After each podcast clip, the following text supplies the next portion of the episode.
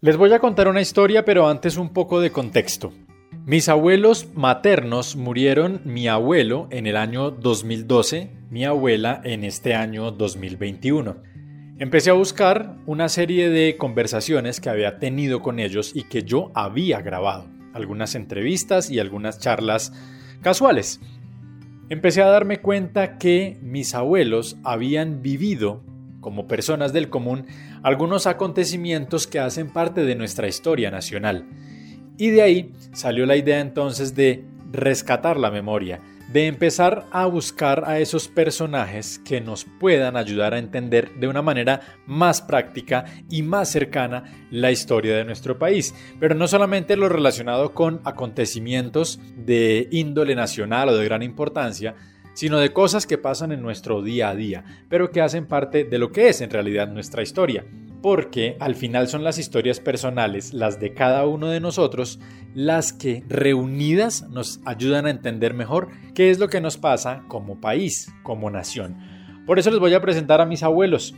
El nombre de mi abuelo materno era Arturo Quintero Franco y el nombre de mi abuela era María Pastora Chaux Rugeles, tolimenses, nacidos en Santa Isabel y en Murillo, en el norte del departamento del Tolima. Y se vuelven los protagonistas de esta historia porque hay que hablar de algo que pasó en el Tolima, pero que también pasó en muchos lugares de nuestro país. Y es ese periodo conocido como la violencia. Una violencia que también terminará relacionada más adelante y dentro de esta misma historia con un acontecimiento del que muchos colombianos se acuerdan pero que, al igual que cualquier historia de cualquiera de nosotros, no debe ser olvidado. Cuando se habla de la época de la violencia en Colombia, se habla de un periodo específico, aunque tristemente nuestra historia ha estado siempre ligada con este tipo de temas, pues hay un momento en el que los historiadores se han detenido para llamar de esta manera. Algunos lo enmarcan entre 1925 y 1958 y otros entre 1946 y 1958. La fecha en la que finaliza el periodo está clara para todos, pero la fecha en la que inicia varía dependiendo desde el punto de vista del que se analice. Para mis abuelos, la violencia empezó en un momento específico. Todo el mundo tenía mucho miedo y cuando eso entonces allá mm, mandaban era los conservadores porque había, me imagino mayoría y que la policía cuando se lo llamaban chuladita. Y entonces esa gente se, se pautaba con la otra gente, la policía, y, desde que les dijeran fulano tales, no había sino que les hicieran una seña, que tenían collar, porque los liberales los llamaban collarejos. Y entonces eso los mataban, los perseguían, les quemaban la casa, ¿qué no les hacían? A propósito de ese recuerdo de mi abuela, hablando de la manera como los conservadores mandaban, según sus palabras, sería bueno escuchar también lo que pensaba mi abuelo, de la manera como, en su momento, se decía que las fuerzas militares se alineaban con los conservadores. ¿Era así? Bueno, Así lo percibían los campesinos de entonces. Yo creo que en esa época sí había run run que tenían partido. Porque no, es decir, nos reclutaban a todos liberales y conservadores. Pero cuando pasaba el, el, examen médico, clasificaban. Había alguien que lo señalara, lo señalaba uno, este sí, este no, este sí, este no. Entonces, a, para Celia y Franco, a los liberales no nos, no nos tocaba el servicio. También se formaban grupitos de entre la policía de esa época y, y algunos conservadores del pueblo y le dañaban las puertas de las entradas de los almacenes de los liberales se las, perforaban a bala o se las dañaban con, con peinillo. Al margen de que las fuerzas militares estuvieran en realidad alineadas o no con un color político, vale la pena mencionar que el enfrentamiento entre liberales y conservadores ya se venía presentando incluso desde el siglo anterior, puesto que la Guerra de los Mil Días, ese evento que sucede entre 1899 y 1902 y que termina con la separación de Panamá, que es una de las consecuencias del enfrentamiento, tenía como epicentro el mismo motivo, las diferencias entre liberales y conservadores. Liberales y conservadores que ya venían discutiendo incluso desde el mismo momento en el que nos formamos como república. Los liberales apoyando las ideas de Francisco de Paula Santander y los conservadores apoyando las ideas de Simón Bolívar. Claro, no se puede decir que uno era liberal y el otro conservador, pero sí a partir de ese momento, en ideas que se llamaron centralistas y federalistas, se empieza a notar un poco lo que hoy en día conocemos como esos dos partidos históricos. ¿Qué los diferenciaba? Bueno, dependía prácticamente de quien tuviera el poder.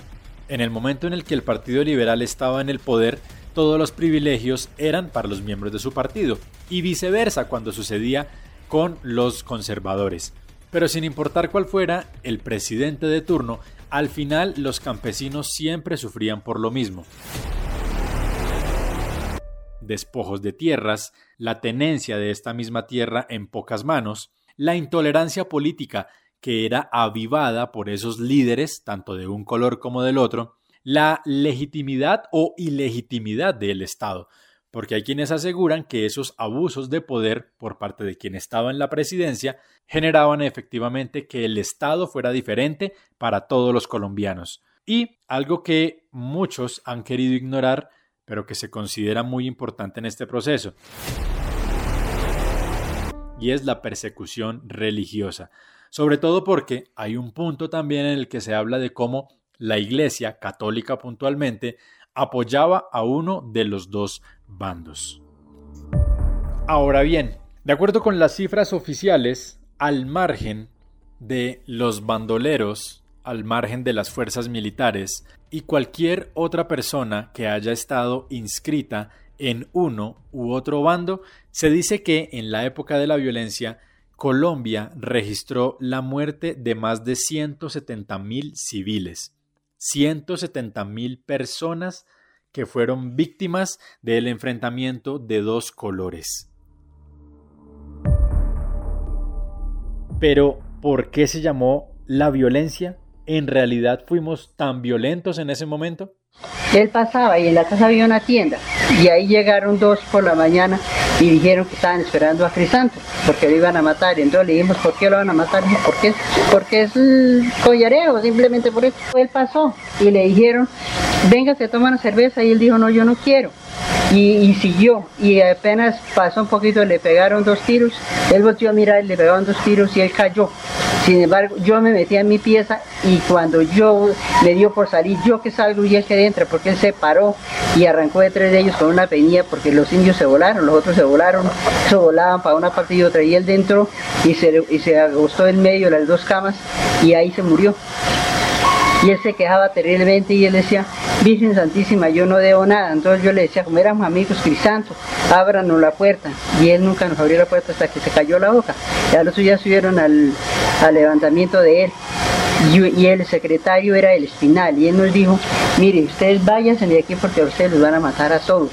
Si quieren vayan al pueblo, yo les doy una carta para que mi esposa está en el Espinal, para que las ayude a colocar en Ibagué o en alguna parte. Entonces nosotros, por no dejar los abuelitos, nos quedamos allá hasta el final. Esa imagen a mí nunca se me borrará porque yo lo vi matar a él. Venía yo con un hermano y otro muchacho y traíamos 15 mulas. Entonces en un punto que llama la, llamaba la variante encontré a dos amigos que venían con otras mulas y tenían tres mulas caídas entre el barro. Y me fui yo y ayudé a salir a, los otros amigos, pero eran amigos conservadores.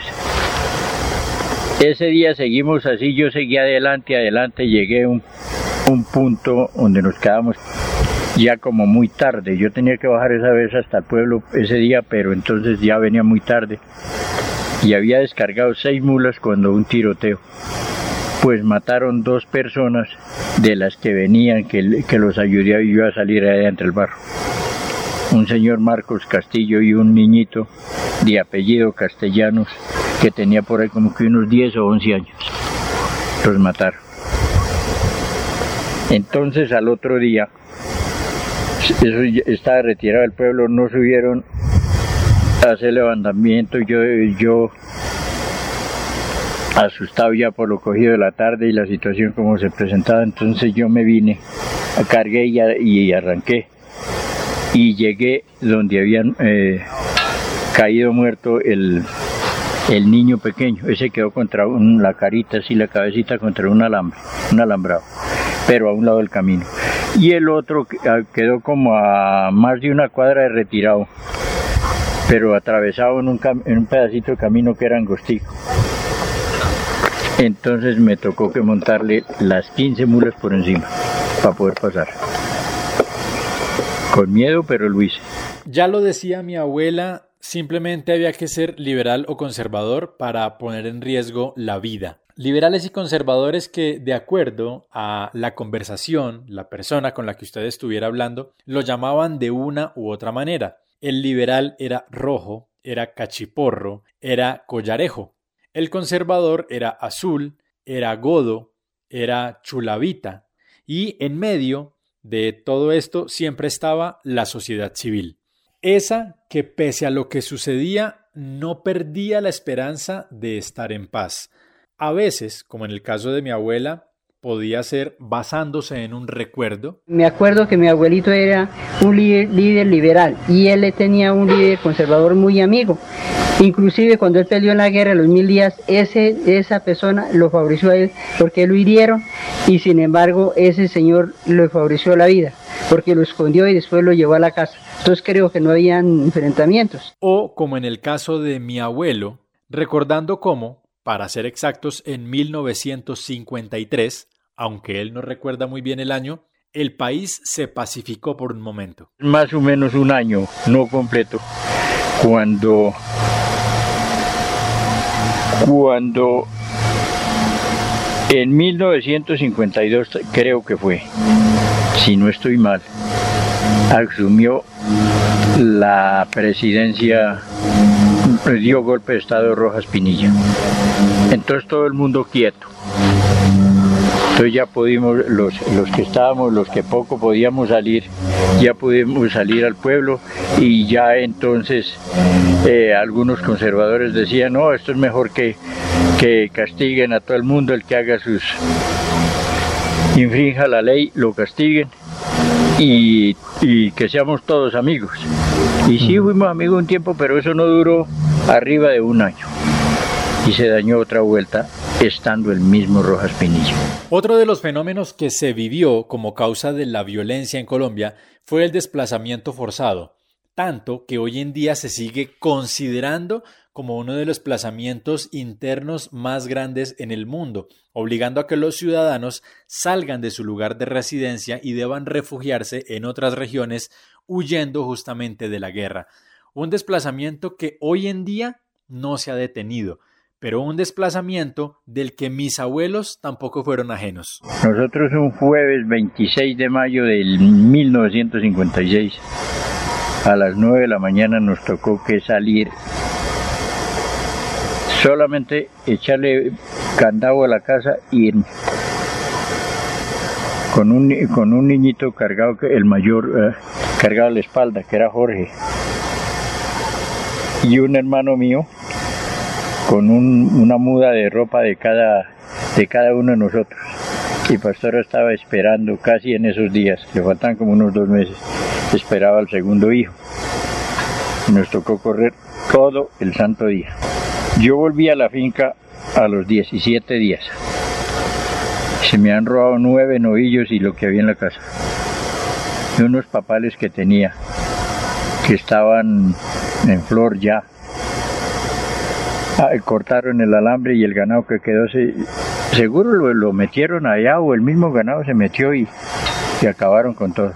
El desplazamiento forzado ha acabado con comunidades enteras, especialmente y en la actualidad con comunidades indígenas y pueblos campesinos que año tras año han sido víctimas de lo que significa dejar su tierra atrás, tener que salir sin poderse llevar sus pertenencias, incluso sin poder llevar en muchos casos a buena parte de su familia, a quienes tienen que dejar a merced de la guerra sencillamente por el amor y el arraigo que se tiene al lugar en el que se nace. Hoy en día, el desplazamiento ya no implica ser azul o ser rojo, simplemente implica sencillamente ser colombiano y estar en el lugar en el que los grupos armados ilegales consideran que usted no debería estar. A la una y 30 minutos del día 9 de abril de 1948, a la abril de 1948, año las 14 y 15, fue asesinado por un policía conservador, el doctor José Eliezer Gaitán, por órdenes del Partido Conservador y del gobierno conservador. Cuatro balazos por la espalda le dio el policía conservador mandado por el gobierno conservador y asesinó a la una y 30 minutos al salir de su oficina el doctor José Eliezer Gaitán, situada en las calles 14 y 15 con carrera séptima. Innegablemente, si hay un punto en el que la historia se parte en dos. El 9 de abril de 1948, el día que es asesinado Jorge Eliezer Gaitán, quien aspiraba a la presidencia de la República, líder liberal, y quien con su muerte desata lo que para muchos se considera el origen de la violencia, un hecho del que mi abuela apenas medio se acuerda. Me acuerdo que mm, llegó un tío del pueblo y nos dijo mataron a Gaitán, pero yo no, no, pues, no sabía quién era Gaitán. Sin embargo, al otro día me fui para el colegio y me, le dije al la profesora, mataron a Gaitán, y mismo nos hizo rezar el Padre Nuestro de María y nos mandó para la casa. Está, ahí me acuerdo. Pero un recuerdo que el país no deja atrás por el caos que generó y por la cantidad de hechos que sucedieron alrededor del llamado Bogotazo. Un Bogotazo que se extendió a muchos otros lugares de Colombia. Y por supuesto, el departamento del Tolima no es la excepción. Mi abuelo en ese momento tenía 18 años y claro que recuerda lo que sucedió ese viernes. Pues era un día que venía yo del páramo donde nosotros vivíamos con una partida de mulas. Yo tenía que entrar ese día al pueblo, llegar mejor dicho. Mi papá como venía de a caballo se vino adelante desde cierto punto del camino y me quedé yo solo. Entonces llegué yo al pueblo cuando un amigo que era peluquero, yo pasé por frente a la peluquería de él y me dijo, Quintero, guarde esa peinilla. Y despuésito me encontré con mi papá y dijo, guarde la peinilla. Entonces ya le pregunté, ¿por qué? ¿Qué está pasando? Entonces me dijo, es que mataron a Gaitán y la situación está como muy delicada. Ahorita de pronto lo requisa la policía. Pero hay otra parte de la historia. El 10 de abril de 1948, ese día pierde la vida el sacerdote de la desaparecida población de Armero. Me encontré con el profesor Freddy Ariel Gutiérrez, quien me contó justamente esa historia. En la escuela o en la calle le decían a uno matacura y decían que ese era el apodo de los armeritas, ser Matacura. Algunas veces no lo podía entender y algunas veces preguntábamos a nuestras mamás por qué nos llamaba Matacura, y ella pues nos comentaba acerca del asesinato del padre José María Ramírez Ramos a manos del pueblo armerita en una gran turba que se formó por la muerte del líder liberal político Jorge Eliezer Gaitán el 9 de abril en Bogotá. Pero eso es porque Armero era de, esa línea liberal o un grupo de liberales. No. O, lo asesinó quién, el sacerdote era conservador. totalmente, totalmente liberal el pueblo de Armero. Siempre se ha sabido que históricamente la iglesia tiene tendencias conservadoras. Nunca se ha proclamado de un partido, pero sí tiene tendencias conservadoras por cuestiones históricas. Recordemos que en muchas ocasiones algunos gobiernos liberales han expulsado algunos grupos de, misiones en Colombia, en el caso de los jesuitas que fueron expulsados en el siglo XIX. Entonces siempre han estado como más inclinados hacia el conservatismo, sin declararse en conservadores. Y en este caso, con la muerte de Gaitán, yo creo que fue como un punto de quiebre en donde el pueblo tomó una posición y se parcializó con el liberalismo totalmente. Y diciéndose que el, que el cura de Armero el padre Pedro María era un instigador por parte de los conservadores. Hasta muchas veces lo acusaron de, ser señalador de liberales o de tener armas aquí en, el, en, el, en la misma casa cural, cosa que nunca se comprobó.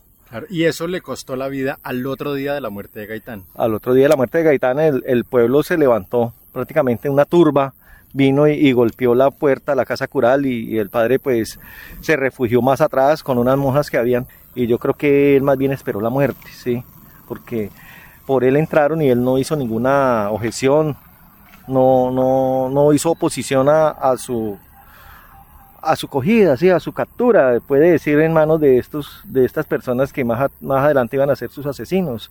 En este caso fue Camilo Leal Bocanegra, apodado Manueñe, que fue el que lo sacó de la casa cural y lo entregó al pueblo para que lo asesinara. Jessy Chavarro y otras personalidades fueron las que le dieron los primeros machetazos, porque fue muy cruel la muerte de, de este señor, de este personaje, y fue muy trágico acá en, en plena parque público que en ese tiempo todavía era la Plaza Mercado, más tarde sería el Parque Los Fundadores, y, una gran turba y nadie hizo nada, porque fue la, la gresca, la, la ira de este pueblo que se ensañó contra el padre, y más luego fue arrastrado su cadáver con un caballo hacia el cementerio. Tres personas, tres testimonios que nos hablan de los difíciles momentos que Colombia vivió a mediados del siglo pasado. Una realidad que en muchos casos no ha cambiado, pero que sí podemos transformar. ¿Y cómo? No olvidando lo que pasó, manteniendo viva nuestra historia, porque el profesor Freddy Ariel tiene algo muy claro y que quizá debe ser la reflexión del día de hoy. Los nombres han cambiado, los contextos han cambiado, los colores han cambiado y casi que han desaparecido, pero la historia sigue siendo la misma. Y estamos sumidos desde que nos creamos como gobierno, ¿sí? desde la patria boba, porque por eso se llamó la patria boba, por pelear por el centralismo y el federalismo, y venimos así, solo que estamos cambiando de nombres. Después fueron los liberales y los conservadores, y hoy en día son dos apellidos los que están mandando el país, los están polarizando. Y, y nosotros caemos en esa trampa, y estamos siguiendo esos ideales y estamos siguiendo esa, aprendiendo esa hoguera que es la que nos está entorpeciendo nuestro progreso, nuestra capacidad de ser unos seres humanos más capaces de sacar adelante esta nación. Y en muchas ocasiones el pueblo pelea, pero los grandes instigadores de todos esos movimientos y todos esos pensamientos toman, toman whisky y brindan por sus ideales allá entre ellos y el pueblo peleando por ellos. Hay que finalizar con un dato muy interesante. Hay quienes aseguran que la muerte del sacerdote de Armero en la época de la violencia en Colombia dejó una consecuencia. Sí, hay algunas personas que, que dicen que el desastre de Armero se debe a eso, a una maldición. Otras personas dicen que el padre antes de morir maldijo a Armero. Mm, hay escritos que rechazan esta teoría otros dicen que fue el padre del Fresno que vino ocho días después a hacer el, levantamiento, el reconocimiento oficial del cadáver del padre, Pedro María, y que fue el que lo maldijo, pero realmente pues nada está comprobado. Pero a mi forma de pensar y de acuerdo a mis conocimientos considero que no es tanto por la maldición que pudiera haber incurrido algún sacerdote o alguna persona por la muerte del padre, sino más bien por la localización geográfica, topográfica en que está el pueblo. Lo que sucedió con el sacerdote de Armero en 1948 tiene alguna relación directa con la tragedia sufrida por esta misma ciudad en 1985? Esa pregunta tendrá que resolverse en otro momento, porque por ahora esta historia finaliza aquí, pero nos deja, después del análisis y de la reflexión hecha, una inquietud. ¿Liberales y conservadores en realidad son irreconciliables? Quienes apoyan un color o creen en el otro, ¿tenían como destino seguir separados? Pues esa respuesta trataremos de encontrarla en el próximo episodio, porque rescataremos la memoria de quienes dejaron a un lado la política para darle rienda suelta a sus sentimientos, porque esa es otra historia.